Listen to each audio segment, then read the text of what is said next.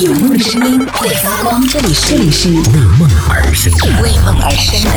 态度电台。态度电台。这里是为梦而生的态度电台，我是小皮。今天也是思考了一下，比如说像我从现在这家公司如果辞职的话，我到底要干嘛？当然，我可能最后最后的退路可能就继续经营，就是我们家的那种，你知道装装修材料店呐、什么什么之类的，就搞这种东西。但是就是比较比较辛苦啊，都体力活嘛，就你可能就去弄这种这种东西。如果是没有这个店的话，或者是做别的话，我现在当中心目当中有可能有三个三样工作，我觉得可以做。第一个，滴滴司机。这真的，这个滴滴司机应该是没有说啊年龄限制吧，或者是代驾我也可以啊，代驾不行，我我我怕开别人的车，因为我怕就是开到太高太高级的车，就是你知道把别人车弄坏啊什么的，我担不起这个责任，所以代驾就算了，就是滴滴司机就可以跑滴滴，就虽然是辛苦了点，就风风吹日晒的，然后久坐，你知道，就前列腺肯定会不是很好。但至少你是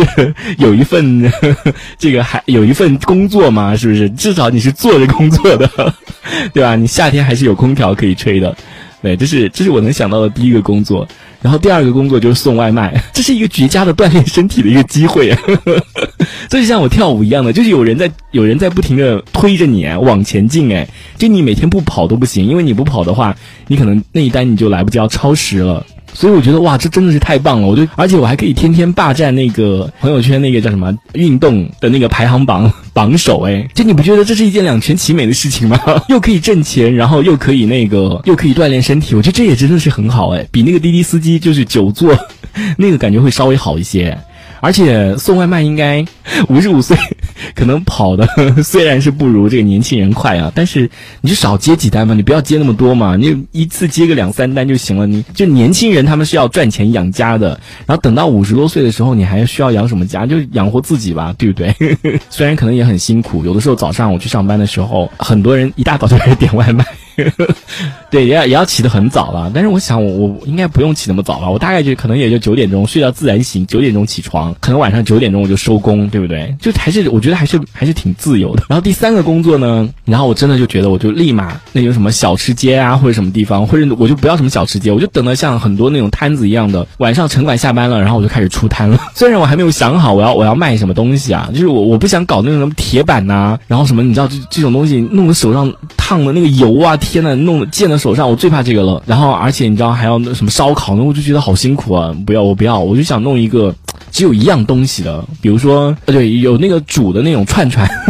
一串一串，但是它是煮的那种的，就那种会比较干净一点，然后你也也不用被那个油溅到，你知道吗？我大不了花个三三四万块钱，我去买一个那种配方，就人家那个串串里面的那种什么配方，呃，关东煮。我去买个那个配方，我比那个关东煮再好吃。日本的关东煮很淡，就是那个东西真的很淡，它那个不是很好吃，就一定要去买那种真的很那个汤都很好喝的那种那种串串，就花高价买那个配方，然后自己的自己自己做这种街边的生意，我觉得这个也很好吧，这个应该能做到七十岁应该都可以吧，对不对？所以我我现在目前能想到的是。这这三三种工作，我觉得应该是可以做的吧。就是在可能四十岁以上，如果失业的话，首选